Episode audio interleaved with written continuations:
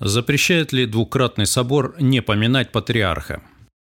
Сразу после собора УПЦ 27 мая некоторые представители РПЦ заявили, что решение об отмене поминания имени патриарха Кирилла за богослужениями в храмах УПЦ не каноническое, так как нарушает 15 правило двукратного собора. Более того, апеллируя именно к этому правилу, те самые представители РПЦ стали обвинять Украинскую православную церковь в расколе. Ранее мы уже писали, можно ли считать непоминовение имени предстоятелей РПЦ расколом. Сегодня же подробнее остановимся на понимании 15-го правила двукратного собора, тем более, что в решениях Синода РПЦ 7 июня соблюдение поминовения за богослужениями патриарха Московского всей Руси было названо со ссылкой на то самое правило – канонической нормой. Кроме того, рассмотрим еще несколько аргументов, дающих правильное понимание как традиции церкви, так и того, как именно нужно трактовать 15 правило двукратного собора. Двукратный собор – времена поминовения двух патриархов. Исторический период, когда был проведен двукратный собор для церкви, был весьма неприглядным – Патриархи менялись каждые несколько лет, причем исключительно по прихотям императоров. В 858 году действующий патриарх Игнатий был низложен, поставлен Фотий. В 867 Фотий низложен, поставлен Игнатий. В 880 патриархом снова стал Фотий. Наконец, в 886 году Фотий был снова низложен и патриархом назначен 18-летний брат нового императора Льва VI Стефан, который правил целых 7 лет. Впрочем, вернемся к собору. Двукратный поместный собор Константинопольской церкви состоялся в мае 861 года под председательством патриарха Фотия. В нем участвовало 318 епископов, включая папских легатов. Акты собора не сохранились, так как были сожжены сторонниками патриарха Игнатия в 869.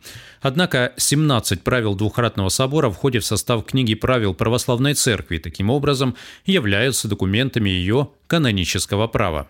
Собственно, сам собор был создан для усмирения империи, потому что верующий народ разделился. Одни епископы-священники и миряне поминали во время богослужений патриарха Фотия, другие – патриарха Игнатия. Такой раскол в церкви привел к настолько сильной вражде в государстве, что, по словам греческого канониста Занары, доходило до меча и убийств. Собственно, из-за этих беспорядков и распустили первую сессию собора. Позже была созвана вторая, а собор, как считают некоторые историки церкви, по этой причине получил название «двукратный». В итоге двукратный собор подтвердил низложение патриарха Игнатия. Напомним, вскоре он опять стал патриархом.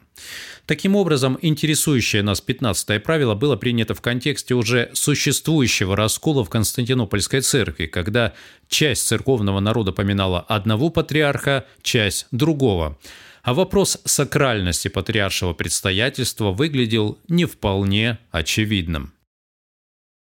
О чем говорит 15 правило двукратного собора? Правило звучит так. Если какой-либо пресвитер, епископ или митрополит дерзнет разорвать общение со своим патриархом и не будет возносить его имя при божественном тайнодействии по определенному установленному чину, но прежде соборного постановления окончательного осуждения патриарха учинит раскол, то должно совершенно лишить его всякой степени священства, если только он будет облечен в этом беззаконии. Впрочем, это утверждение определения относится к тем, которые под предлогом каких-либо преступлений отступают от своих предстоятелей и учиняют расколы, разрушая единство церкви.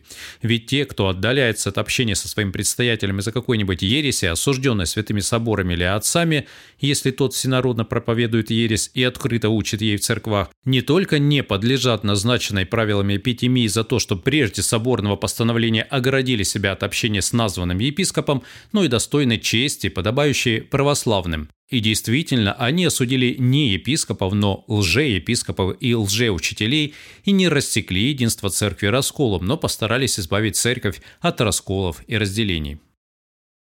Зная исторический контекст, мы можем предположить, что столь жесткие формулировки 15-го правила вызваны прежде всего враждой и противостояниями того времени, были призваны утихомирить страсти и вернуть в Константинопольскую церковь мир и порядок.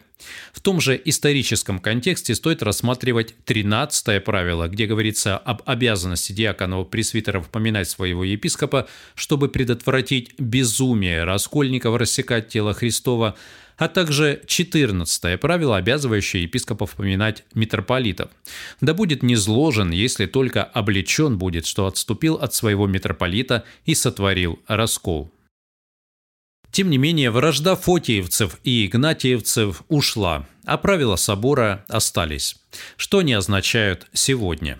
Согласно 15 правилу, разрыв с патриархом выражается через отступление от общения с ним – прекращение возношения его имени по определенному и установленному чину в божественном тайнодействии – Здесь нужно подчеркнуть, что отступление от общения с патриархом следует поминать как разрыв с ним евхаристического общения. Таким образом, отказ поминать имя патриарха, который можно считать расколом, является следствием или выражением нежелания совместно с патриархом причащаться.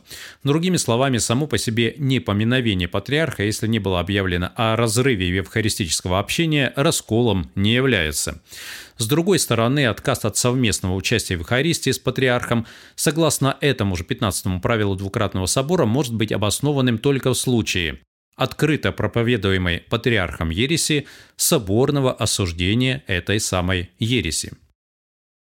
В наши дни РПЦ и УПЦ отказались от евхаристического общения с церквами, признавшими ПЦУ. Однако та же русская церковь ни Фонар, ни другие греческие церкви официально в ереси не обвиняет. Следовательно, отступить это общение можно не только из-за ереси.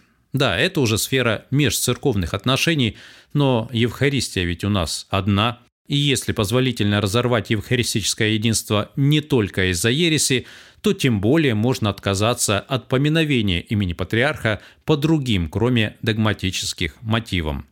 Например, согласно древней практике поместных церквей. Практика поминовения в других церквах. В Элладской, Кипрской и других православных церквах греческой традиции священник поминает только правящего епископа, а епископ – предстоятеля. Такая же модель присутствует в румынской и сербской церквах. Сторонники обязательного поминовения считают, что правило позволяет такую практику, так как предписывает возносить имя патриарха по определенному и установленному чину.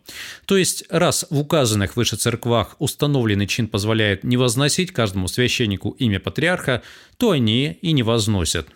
А раз у нас в РПЦ и УПЦ, а также у грузин чин другой, значит, надобно неукоснительно соблюдать его. Но проблема в том, что греческий текст 15-го правила двукратного собора говорит о том, что возносить имя патриарха обязаны все. Читаем. «Не будет поминать его имени, как то установлено и определено». Очевидно же, что установление относится к возношению имени, а не к чину. Однако, если применить это правило вообще ко всем епископам и священникам, а не к тем, кого оно непосредственно касается, то можно прийти к выводу, что церкви греческой традиции, а также румынская и сербская, на протяжении столетий это самое правило нарушают, а все их священники, поминающие только правящих епископов, раскольники. Понятно, что с такой постановкой вопроса ни греки, ни румыны, ни сербы не согласятся, потому что уверены, что 15-е правило двукратного собора не касается всех без исключения обучения священников. Кого же тогда оно касается и как в таком случае его понимать? Что говорят канонисты? Если взять толкование этого правила известными канонистами, такими как Занара или Вальсамон, то все их можно свести к тому, что отступать от общения с патриархом можно только в случае ереси, который он проповедует. Занара утверждает, что правило говорит о тех именно, которые под предлогом каких-либо обвинений отступают от своих предстоятелей и расторгают единство церкви, когда, например, обвиняют в блуде или святотавстве или рукоположении за деньги или в чем-нибудь подобном. Вальсамон пишет, что все это бывает тогда, когда кто-нибудь по поводу того или другого обвинительного дела сам по себе осудит своего епископа и отделится от него, и таким образом расторгнет церковное единство. Другими словами, оба они говорят, что нельзя разрывать общение с патриархом не по догматической причине, но молчат о том, обязывает ли это правило всех священников церкви поминать имя патриарха.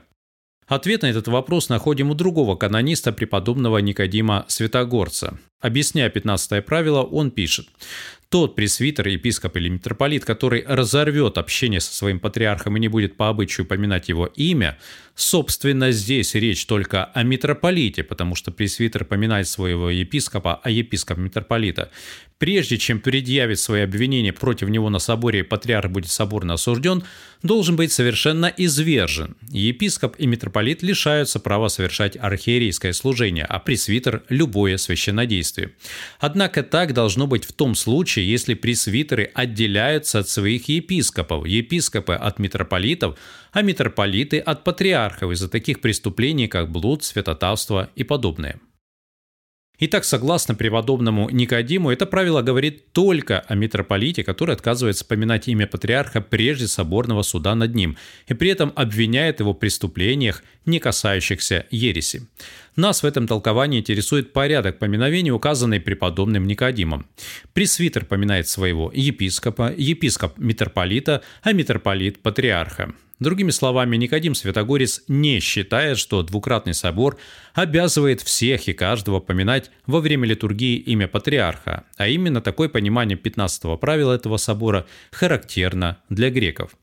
Однако сторонники обязательного поминовения могут возразить, что в правиле сказано о пресвитерах, а значит они обязаны поминать патриарха. Совершенно верно, обязаны, но только в тех случаях, когда патриарх и их правящий архиерей – не на это ли указывает местоимение «своего», поминать своего патриарха.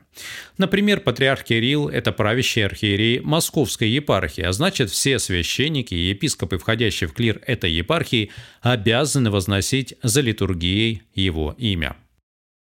Выводы. Итак, двукратный собор был создан для того, чтобы прекратить смуту и раскол, возникшие вследствие низложения в 858 году с патриаршего престола святителя Игнатия, сторонники которого отказывались признавать своим патриархом Фотия. Собор указал, что расколом надо считать не столько отказ от поминовения имени патриарха, сколько разрыв с ним евхаристического общения в результате обвинений нравственного или канонического порядка, а не в результате ереси. Собор не обязывал каждого священника поминать имя патриарха, а 15 правило этого собора, согласно Никодиму Святогорцу, касается митрополита, а не всех вообще пресвитеров и епископов.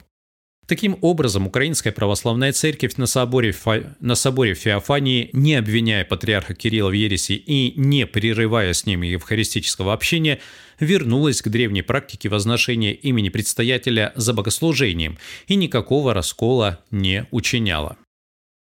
Конечно, разговор о поминовении имени патриарха в контексте собора УПЦ Феофании не может быть полным, если мы не обратимся к выяснению причин той практики поминания, которая присутствует в Русской Православной Церкви.